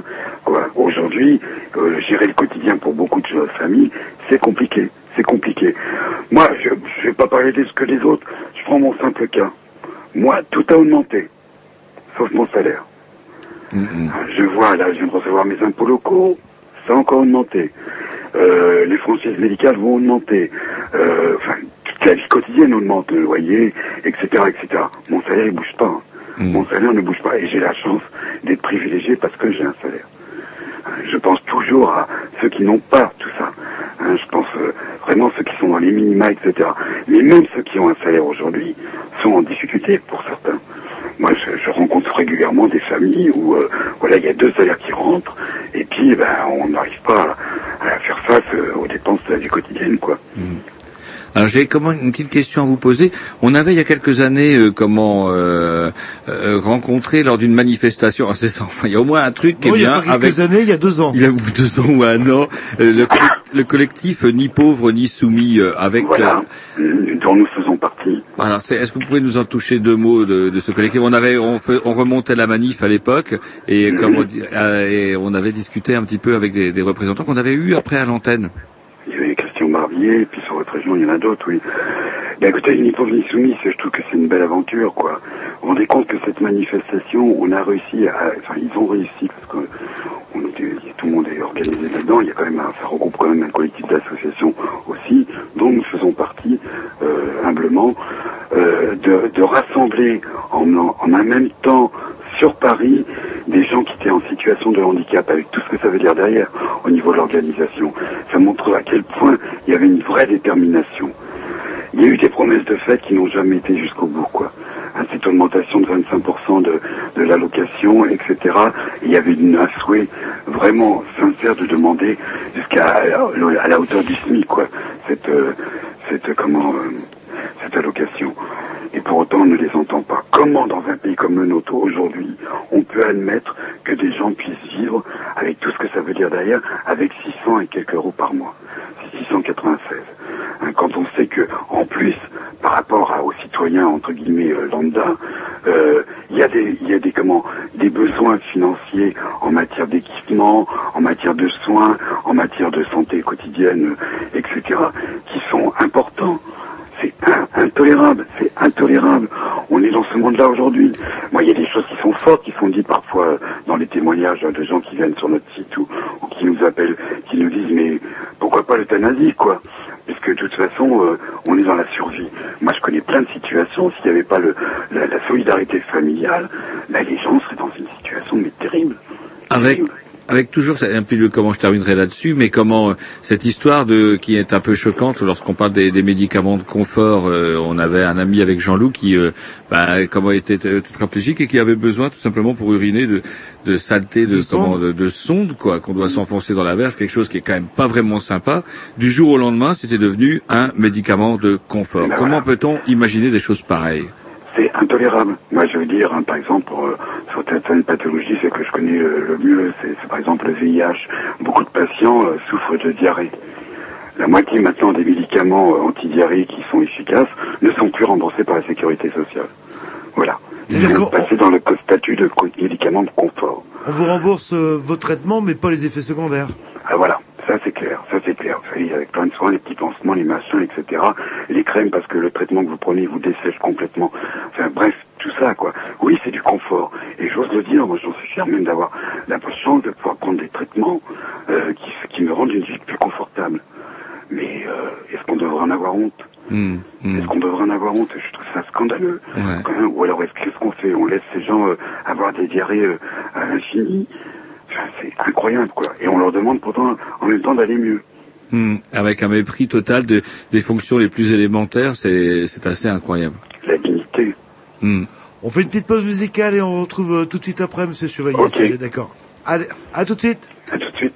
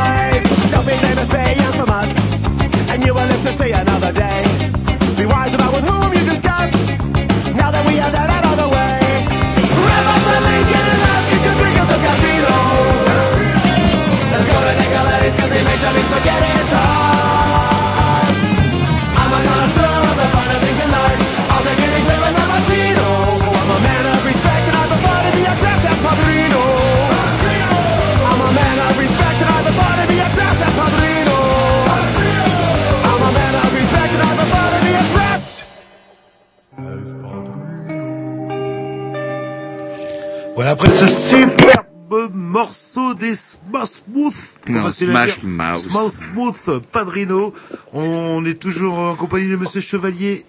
Voilà, pour l'association Ensemble pour une santé solidaire. Et on voudrait revenir, euh, comment dirais-je, pour conclure cette interview sur le sur euh, votre site et notamment justement sur l'actualité et euh, la, la pétition qui circule en ce moment. Alors là actuellement la pétition elle, est- elle est plus en cours. Ce que l'on fait circuler surtout en ce moment et ce qu'on demande à chaque citoyen parce que puisque Madame Bachelot nie l'évidence que les gens sont en rupture de soins, c'est que les gens répondent en nombre sur notre site. Il y a le questionnaire en ligne sur l'accès aux soins. Je pense que c'est important, ça nous permettra d'avoir une cartographie réelle sur toute la France, de toute la population qui euh, rencontre des difficultés par rapport aux soins aujourd'hui. Hein, Donc il faut aller sur le site et répondre à ce questionnaire. Ouais, il y a une ouais. quarantaine de questions. Après, il y a des actions à mener aujourd'hui partout où vous êtes, c'est-à-dire rencontrer vos députés, leur dire qu'aujourd'hui, euh, on est à la veille du vote du plan de financement de la sécurité sociale, que tout ce qui se passe aujourd'hui est injuste, que c'est intolérable et invivable, qu'il y a de plus en plus de gens qui sont en rupture de soins, qu'il faut supprimer les franchises médicales, qu'il faut arrêter les déremboursements de soins, qu'on veut revenir à un système de sécurité sociale solidaire, etc., etc. Ensuite, euh, il y a aussi des actions à mener localement euh, contre ces assureurs qui vraiment, euh, d'ailleurs nous on a saisi la halte parce que on pense qu'aujourd'hui le, comportement de ces assureurs est intolérable. Je prends par exemple la- l'assurance Telem qui met dans son dans son comment dans son spot publicitaire et sur ses affiches. Assurance santé pourquoi payer comme un malade quand je ne suis pas malade? Vous vous rendez compte comment aujourd'hui donc on, est- on arrive à avoir ce type de discours? Moi j'invite tous les citoyens à se réunir devant ces assureurs et de faire une, et de faire vraiment une action pour leur dire qu'on refuse d'être considérés comme des coupables et des responsables euh, par rapport à la maladie intolérable, intolérable. Comme si on faisait le choix aujourd'hui d'avoir un cancer, un diabète, d'être en situation de handicap, etc. Ça, ce n'est pas tolérable. C'est vraiment remettre en cause la santé euh, solidaire et, et cet esprit de culpabilisation, il devient un- insupportable. Mais cette euh, assurance, on va dire, doit être d'origine américaine, parce que c'est un peu l'esprit américain, du style, ouais, pourquoi je paierais pour les autres alors que je suis pas malade? Tout à fait. Mais voilà, on- c'est-à-dire qu'on revient sur le principe de 45. C'est-à-dire que pour moi, si je fais partie d'un État, c'est parce que j'ai choisi de payer mes impôts pour ça, etc. Et que le choix, euh, de, le choix de, de ces impôts serve au plus grand nombre pour les choses les plus essentielles. Voilà. Et entre autres, la santé en fait partie. Le logement, le travail en font, en font partie. Et là, aujourd'hui, on voit bien que les choix politiques qui sont faits vont pas dans ce sens, sens-là. Ils vont plutôt vers ces assureurs, ces laboratoires qui font du profit sur le dos des malades, hein, qu'on condamne et qu'on responsabilise soi-disant en leur faisant payer une petite cote-part et qui devient de plus en plus grosse euh, sur leur maladie. C'est complètement insensé. C'est complètement insensé. Ça veut dire que, même, voyez, ce que je te souhaite pas, mais si toi tu n'es pas malade par rapport à moi, tu n'auras pas cet impôt supplémentaire. Hmm. Hmm. Et justement parce que comment euh, euh, mais par, il y avait une histoire aussi de médecin référent. Il y avait eu toute un, un- une histoire avec le médecin référent. Si on n'avait pas de médecin référent, on payait on payait plus cher. Et moi j'ai jamais voulu prendre de médecin référent parce que je me dis je voyais pas trop l'utilité de ça. Ça me faisait chier. Je trouvais que c'était euh, purement contraignant. Et ma femme me faisait remarquer l'autre jour. Elle me dit oh tiens regarde t'as pas de médecin référent. Bing la facture comment dirais le taux de remboursement était moindre. Et pourtant les avantages qu'ils espéraient tirer du médecin référent ont été euh, ont été annulés, ça n'existe plus maintenant. Alors, moi, l'intérêt du, du comment du médecin référent, c'est que quand même, euh, on a une continuité de suivi Hmm. avec un médecin référent. Bon, est-ce qu'il fallait pour autant euh, dire, et puis, il est vrai, mais c'était assez marginal, mais c'est toujours avec l'état d'esprit de, de dire, voilà, on va responsabiliser, responsabiliser, parce que euh, c'est toujours les mêmes euh, qui profitent, qui exagèrent, qui... Voilà. Je me souviens d'ailleurs un- un- une conversation, un, un entretien de Sarkozy où il disait que dans la même journée, une femme, je me souviens d'une interview, il avait répondu ça, alors je vais peut-être me tromper sur le chiffre, avait été voir sept médecins et avait eu 45 euh, neuroleptiques. Ah, ah. Voilà, différents. Euh, déjà, je trouve ça assez bon. Ça m'amuse un peu, l'exagération, et, imaginons, c'est une situation qui est tellement marginale. Comme si, encore une fois, on choisissait, on était consommateur par plaisir de médicaments. Il y a des gens qui ont type de comportement, mais c'est assez révéla- révélateur, ça prouve bien qu'il y a un mal-être quand on a ce trouble de comportement. Ouais, puis le même le, le médecin référent, moi je, je vais parler de mon cas personnel. Euh, il y a quelques temps là, j'ai eu des soucis de santé, donc je vais voir mon réf- mon médecin référent, analyse, traitement, rien, euh, radio, rien, IRM, hmm, je doute. Ça duré quand même euh, 4-5 mois où ça coûtait un maximum euh, à la Sécu, jusqu'au jour où mon médecin traitant dépité a dit bon bah je vais vous envoyer chez un spécialiste. Euh, qui en 10 secondes a diagnostiqué mon souci. Euh, alors ça a coûté, enfin, ce que je veux dire par là, beaucoup moins cher. J'allais voir le spécialiste directement que de faire 50 analyses en, et en, en Ah bah, passant par mon médecin référent, quoi. Ça c'est assez, ça c'est pareil, c'est assez paradoxal quand même. On nous demande de faire des économies, mais comme euh, vous venez de l'indiquer, si moi par exemple je vais, euh, j'ai besoin de d'aller voir un ophtalmo ou certains spécialistes, il faut d'abord que j'aille payer et euh, faire une consultation avec mon médecin référent. C'est d'autant plus débile. pré-diagnostic. Ouais. Voilà. Euh, Il y a des, il y a des spécialistes que l'on va pas, on va pas voir un spécialiste comme ça pour le plaisir, quoi. Hein, encore une fois, il peut y avoir des troubles de comportement pour certains patients, etc. Mais n'en faisons pas une généralité. Et c'est vrai que, comment dirais-je, euh, du coup, même si on sait qu'on est atteint d'une pathologie qui vous oblige à voir tel spécialiste, il faut quand même passer avant devant le généraliste référent. Ça n'a pas de sens sauf, par contre, sauf quand, euh, bon, voilà, ce spécialiste on le régulière et que on a vraiment une pathologie qui est en lien avec sa spécialité et qu'on doit le revoir régulièrement. Ça c'est le cas. hein. Mais euh, c'est vrai qu'autrement, euh, on a besoin d'une radio. Là, il faut d'abord passer par euh, le médecin référent pour qu'il fasse le diagnostic et dire oui, ce monsieur a vraiment besoin d'une radio. Donc ça fait double frais. Donc voilà. Là, tout l'intérêt de, de dire que la santé doit rapporter et donc coûter cher, hein, parce qu'elle rapporte quand même à, à certains. Je pense au laboratoire, tout simplement. Qui choisit le prix du médicament en France C'est l'État. C'est l'État. Je prends par exemple les traitements VIH. Il y a des traitements qui existent depuis le début de cette pathologie.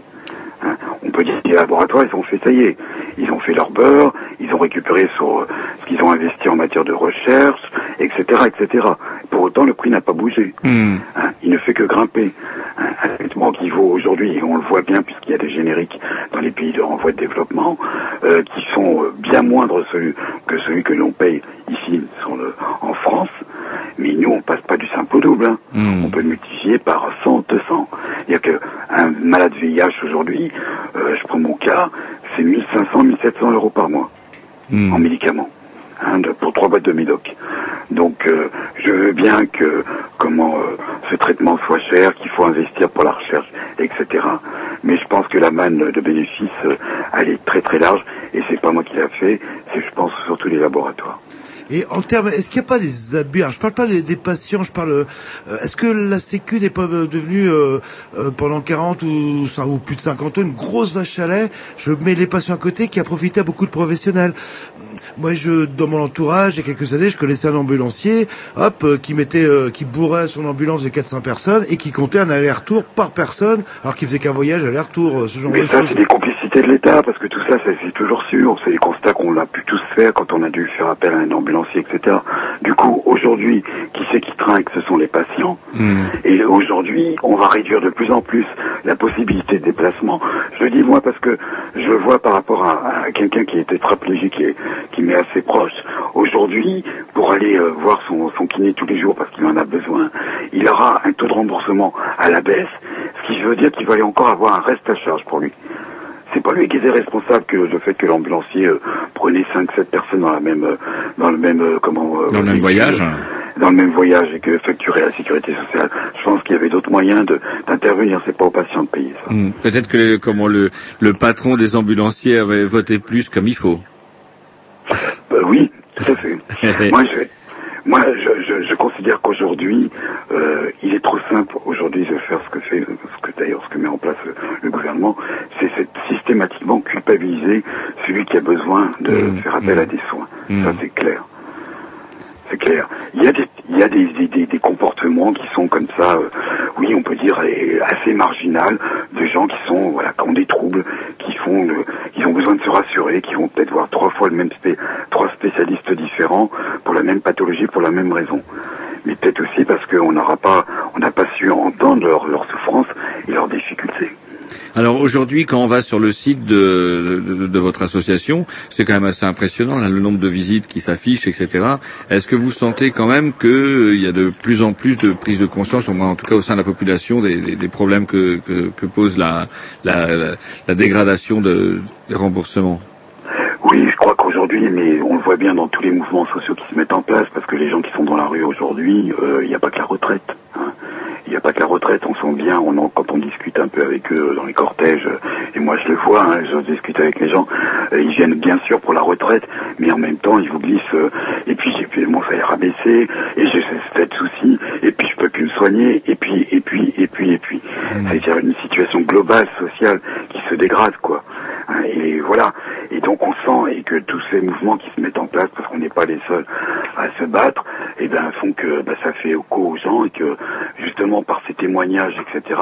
Les gens ils disent bah je suis pas isolé, euh, il y en a d'autres qui font le même constat que moi et maintenant ce qu'on voudrait c'est que le voilà on dépasse ce constat et qu'on qu'on soit actif quoi. C'est ce qu'on découvre euh, dans les, dans, dans- justement dans les, dans les témoignages que vous publiez sur votre site, où euh, des, des, des parents qui témoignent pour euh, leur fille qui est victime d'une maladie orpheline. C'est abominable qu'il y a des maladies orphelines qui sont. Alors comme c'est orph- non seulement c'est des maladies orphelines, mais alors en plus de ça, elles rentrent pas dans telle ou telle catégorie qu'il faudrait. Donc du coup, c'est rien du tout. Bah, une maladie orpheline, euh, ça rapporte pas. Ah, Pourquoi on irait faire, euh, pourquoi on irait faire de la recherche pour des pathologies où il y a 2000, 3000 patients hein Euh, Qu'est-ce que ça va rapporter hein?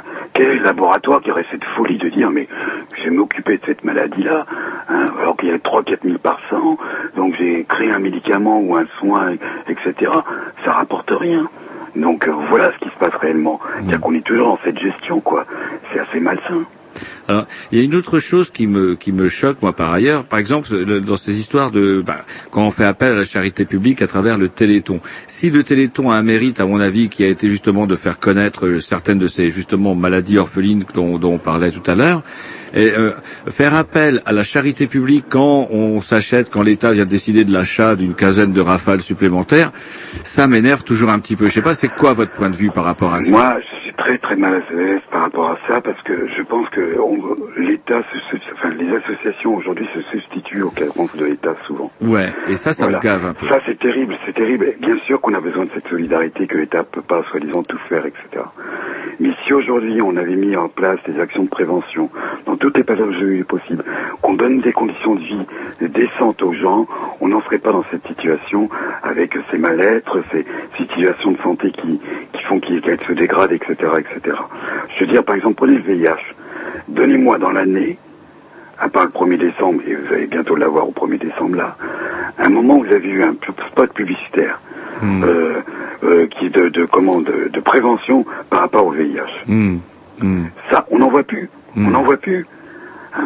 C'est quand même assez incroyable, quoi. Alors qu'on sait qu'il y a une recrudescence, que ça grimpe, qu'il y a de plus en plus de, de rapports à risque, etc., etc. Hein, tout ça parce qu'on a, en plus de ça, dit euh, il y a la pilule du lendemain. Enfin voilà, c'est dramatique, c'est dramatique. Et comment, euh, justement, moi, ça me, ça me fout toujours mal à l'aise quand je vois tous ces gens du showbiz, etc., que l'on voit pour Noël en pailleté. Euh, sais pas, c'est bizarre. C'est le une ruban drôle- rouge, euh. Ouais, comment c'est, c'est, moi, je trouve ça glauque au final parce que ces gens-là, c'est, ça sert leur carrière, quoi. J'ai l'impression que les gens se servent plus carrément de. Non, il y a, il y a quand même, bon, moi je veux dire, hein, parce que j'en approche et... Ah, vous allez euh, pouvoir nous dire, alors. d'une association de lutte contre le sida, euh, entre autres, qui travaille autour de la mémoire des, des malades du sida, qui s'appelle le Patchwork des noms. Mmh. On accompagne les gens euh, en fin de vie, où on fait appel à la mémoire pour réaliser des panneaux euh, alors, en leur mémoire. Euh, il y a une vraie sincérité de la part de ça. Vous savez, on- cette génération euh, à laquelle j'appartiens, on a tous autour de nous des gens qui ont été touchés par cette maladie. Il y a une vraie sincérité. Sincèrement, je le pense réellement. Après, est-ce que c'est le bon choix de dire euh, on fait à la place de l'État? Ben, c'est le moins pire qu'on puisse faire puisque de toute façon il ne se passe rien. Moi, mon rêve, c'est que, savez, il y a quelqu'un qui disait que si aujourd'hui il n'y avait plus d'association, l'État ne survivrait pas. Oui, c'est pas impossible. Je crois de plus en plus. Ah oui, oui, j'en suis persuadé. Mais ça s'est passé en plusieurs temps. Dans un premier temps, les, mais les socialistes étaient aussi les premiers en leur temps à fermer des lits d'hôpitaux et à transférer aux associations la responsabilité, ben, par exemple, des, des manteaux légers, par exemple, que le, ceux que l'on trouve dans la rue aujourd'hui. Parce que maintenant, les assos, la droite est arrivée au pouvoir, la droite a sucré les sous aux assos, et maintenant, les mecs sont dans la rue avec plus rien du tout. Mais voilà, il y a eu des erreurs qu'il ne faudrait pas qu'on continue à commettre et qu'il faudrait en tirer aujourd'hui des leçons et qu'on soit peut-être euh, un peu plus à l'écoute de ceux qui sont les experts de, de ces situations, c'est ceux qui vivent au quotidien toutes ces, ces situations. Je crois que si on entendait plus les citoyens et si les citoyens prenaient leur place dans ce débat politique, parce que c'est un débat politique, euh, eh ben on aurait tout à y gagner. Voilà, bah, par contre, euh, Monsieur Chevalier, l'heure tourne, et c'est toujours moi le méchant qui veut dire que l'heure tourne. Il en faut un, bah, il il en en faut faut un, un. c'est moi. Et euh, donc, il va falloir qu'on conclue. On rappelle euh, le nom de votre site, euh, ensemble. Pour une santé solidaire.fr et, et je le dis encore aux auditeurs, remplissez le questionnaire, ça nous permettra de faire la preuve à Mme Bachelot ou même quand de vos confrères journalistes nous, nous questionnent, ben donnez-nous des euh, donnez-nous des exemples, etc. Et ben d'avoir des éléments euh, pour faire la preuve de ce que de la démonstration que de tout ce qu'on annonce depuis quelque temps. Donc, c'est carrément statistique euh, ce que vous essayez de faire. Oui, c'est statistique, mais après avec une étude, quoi, hein, puisqu'il y a des questions qui concernent euh, à la fois les hôpitaux de proximité, la qualité des soins, les dépassements de soins, euh, la prise en charge, le- les ressources des personnes, etc. Donc ça nous permettra de faire vraiment une enquête approfondie. Hein, il y a 42 questions, mais ça va assez vite sur le net. Ceux qui n'ont pas Internet, vous téléchargez pour le voisin, etc. Et vous nous le renvoyez à nos adresses euh, de l'association, et euh, bien sûr, on traitera tous ces documents. Eh ben, écoutez, on vous remercie ensemble pour une santé solidaire. Voilà. Eh ben, merci beaucoup. Merci beaucoup, Monsieur Chevet. Au revoir. Au revoir.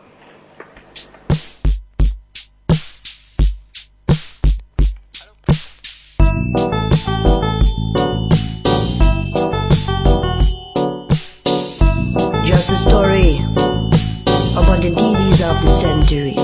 You are addict, television addict.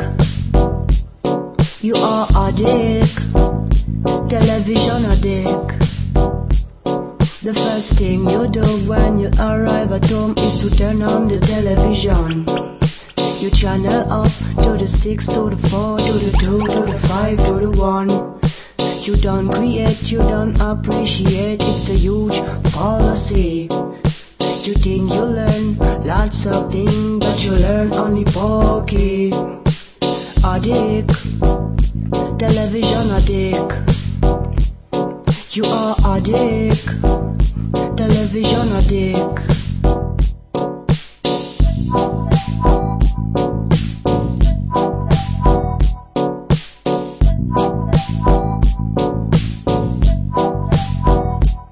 Where is your creation?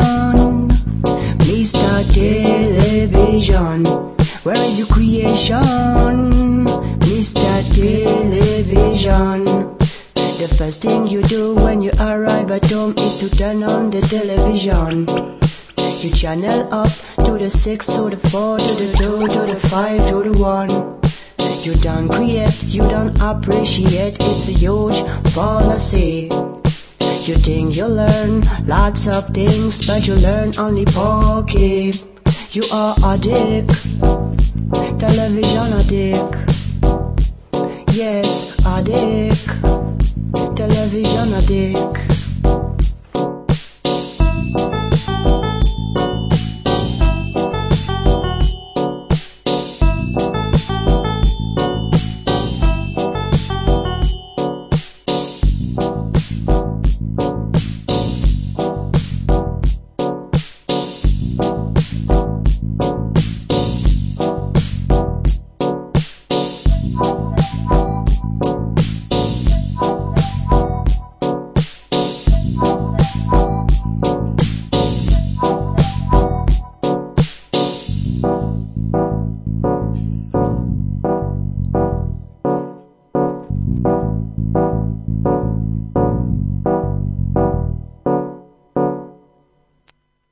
Salut, c'était les Grignoux. À bientôt. Il est pas prêt, Tom. Vous comprenez Bon bah donc euh, c'est Jean-Loup tout seul qui va vous faire un petit exposé, un petit résumé de tout ce qui a été dit pendant ces deux heures. Ouais. Moi aussi, il faut que je dise au revoir. Bah dites au revoir alors. Voilà, au revoir. Au revoir. Salut.